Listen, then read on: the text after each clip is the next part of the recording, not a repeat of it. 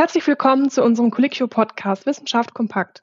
Schön, dass Sie heute mit dabei sind. In unserem Podcast erwartet Sie eine bunte Mischung aktueller, praxisrelevanter und unterhaltsamer Beiträge aus den Bereichen Medizin, Psychologie und Naturwissenschaften.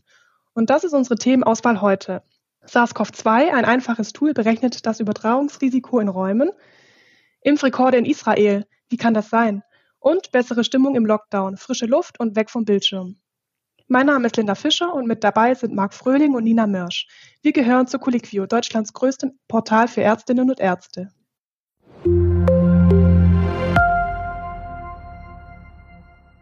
Viele Menschen empfinden das Ansteckungsrisiko mit dem Coronavirus im Freien als gering. Kein Wunder, denn im Freien können sich die beim Reden ausgestoßenen Aerosole und Tröpfchen verdünnen und quasi in Luft auflösen.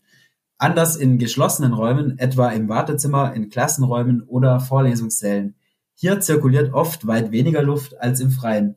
Entsprechend ist zur kalten Jahreszeit die Zahl der Covid-19-Fälle in Deutschland gestiegen. Das stimmt, aber manchmal ist es unvermeidbar, sich zusammen mit anderen Menschen in einem geschlossenen Raum aufzuhalten. Und je länger wir uns in einem schlecht gelüfteten Raum mit weiteren Personen aufhalten, steigt das Ansteckungsrisiko. Das haben britische Forscherinnen und Forscher auf Basis von mathematischen Modellen simuliert. Wie funktioniert denn das Modell genau? Entscheidende Messgrößen sind etwa die Größe und die Auslastung des Raumes, die Lüftung und ob die Personen im Raum einen Mund-Nasenschutz tragen. Diese Messgrößen bilden dann die Grundlage für die Online-Anwendung airborne.cam. Sie ist kostenlos und frei zugänglich. Das heißt, jeder kann für seine Räume von dem Tool errechnen lassen, wie groß die Wahrscheinlichkeit einer Virusübertragung ist und wie sie sich über die Zeit ändert. Das Modell berechnet dann die Virusmenge in den ausgeatmeten Partikeln und bestimmt, welche Virusmenge in der Luft schweben bleibt und äh, welche Menge sich auf Oberflächen absetzt. Mit berücksichtigt werden auch noch Eigenschaften des Virus, wie zum Beispiel die Zerfallsrate und die Viruslast bei infizierten Personen. Wo wird diese Anwendung denn heute schon genutzt und kann ich sie auch selber anwenden, zum Beispiel im eigenen Wartezimmer? In der Tat, jeder kann dieses Tool nutzen. Einige Universitäten nutzen diese Anwendung für ihre Räumlichkeiten, zum Beispiel für Hörsäle oder Büros. Und in Zukunft könnte das Tool Menschen helfen, ihre Alltagsaktivitäten und ihre Umgebung anzupassen, um das Ansteckungsrisiko für sich und auch für andere zu minimieren. Die Anwendung airborne.cam wird wohl auch bald für mobile Geräte nutzbar sein. Wenn es um das Thema Covid-19-Impfung geht, sticht in diesen Tagen Israel besonders heraus. Die Impfkampagne schreitet hier so schnell voran wie in kaum einem anderen Land. Medienberichten zufolge waren Anfang der Woche über zwei Millionen Israelis geimpft, also ein Viertel der Bevölkerung, darunter bereits ein Großteil der über 60-Jährigen.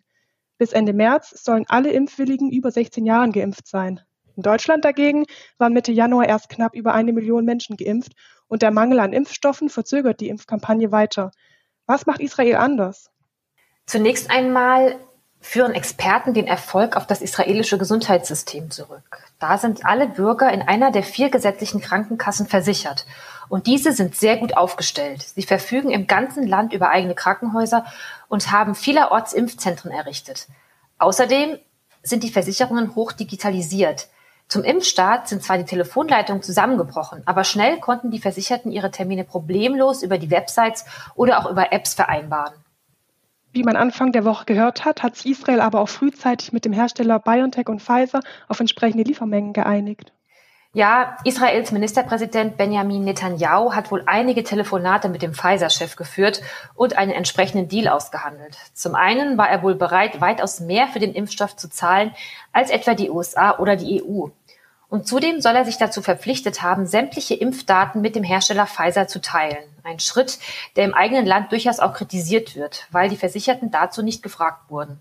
Was aber auch derzeit im Raum steht, im März wird in Israel gewählt. Und das setzt Netanyahu natürlich unter Druck. Denn er möchte möglichst schnell zu einer Normalisierung im Lande kommen. Und was man so liest, scheinen die ersten Studienergebnisse der israelischen Impfkampagne ihm da ja auch in die Karten zu spielen.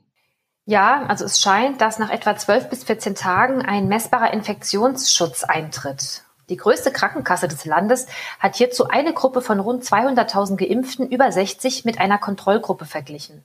Und danach war die Zahl der Infizierten in der geimpften Gruppe zwei Wochen nach der ersten Dosis um etwa ein Drittel niedriger als in der nicht geimpften Gruppe. Israelische Gesundheitsexperten rechnen deshalb damit, dass die Zahl der schwerkranken Corona-Patienten in Kürze sinken wird. Für Israel kommen diese Ergebnisse ja gerade richtig, denn das Land belegt ja auf der anderen Seite auch einen eher traurigen Spitzenplatz, nämlich was die Neuinfektionen angeht. Ja, Israel steckt mitten in der dritten Corona-Welle.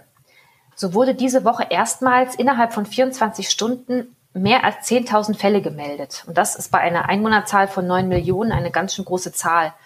Seit knapp zwei Wochen gilt in Israel deshalb strenger Lockdown. Man darf die eigenen vier Wände nur in einem Umkreis von 1000 Metern verlassen. Und es wird nur aus der Ferne unterrichtet.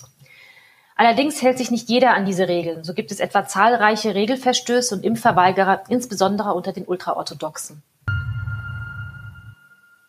In dieser Woche haben wir ja, wie erwartet, erfahren, dass uns die Corona-Maßnahmen noch eine ganze Weile begleiten werden. Allerdings ohne richtige Ausgangssperren. Gut, wir hier im Süden haben das ja zum Teil, dass man ab dem Abend nur mit einem triftigen Grund das Haus verlassen darf.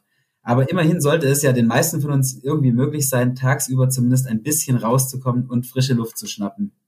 Dass das gut tut und die Stimmung auffällt und zufrieden macht, liegt auf der Hand. Das haben auch schon Studien vor der Pandemie gezeigt. Was hast du jetzt Neues zu dem Thema mitgebracht? Äh, Forscher aus Großbritannien und Österreich haben nun untersucht, wie das Glücksgefühl während eines Lockdowns von Aufenthalten im Freien, derzeit vor Bildschirmen und dem Gefühl der Einsamkeit beeinflusst wird. Sie haben dazu 286 Österreicher befragt, die während des ersten Lockdowns im April nur begrenzt nach draußen durften. Diese haben sie dann über einen Zeitraum von drei Wochen täglich dreimal befragt. Diese Ergebnisse wurden übrigens im Journal of Happiness Studies veröffentlicht und das heißt tatsächlich so. Passenderweise, denn ein Ergebnis war, dass die Teilnehmer, wenn sie sich im Freien aufgehalten haben, glücklicher waren als drinnen. Es wurde allerdings nicht gefragt, welche Tätigkeit sie gerade ausüben. Das Glücksgefühl könnte so zum Beispiel durch körperliche Aktivität beeinflusst worden sein. Lange Zeit vor dem Bildschirm und Einsamkeit haben sich dagegen negativ auf das Glücksempfinden ausgewirkt. Und wer draußen unterwegs war, hat sich weniger einsam und damit auch glücklicher gefühlt.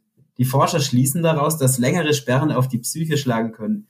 Ihr Appell lautet deshalb, während eines Lockdowns sollte es weiterhin die Möglichkeit geben, einfach mal rauszugehen, um die mentale Gesundheit zu stärken. Und dass man dabei das Smartphone auch mal weglässt, hat jeder zum Glück selbst in der Hand. Das war's wieder für diese Woche. Die Quellen zu den hier vorgestellten Studien finden Sie unter diesem Beitrag. Wenn Sie uns nicht verpassen wollen, abonnieren Sie uns gerne auf iTunes, Spotify oder Deezer. Dieser Podcast wird produziert von der Colliquio Medizin Redaktion und aufgezeichnet wurde am 21. Januar 2021. Redaktion Dr. Nina Mörsch, Marc Fröhling und Dr. Linda Fischer.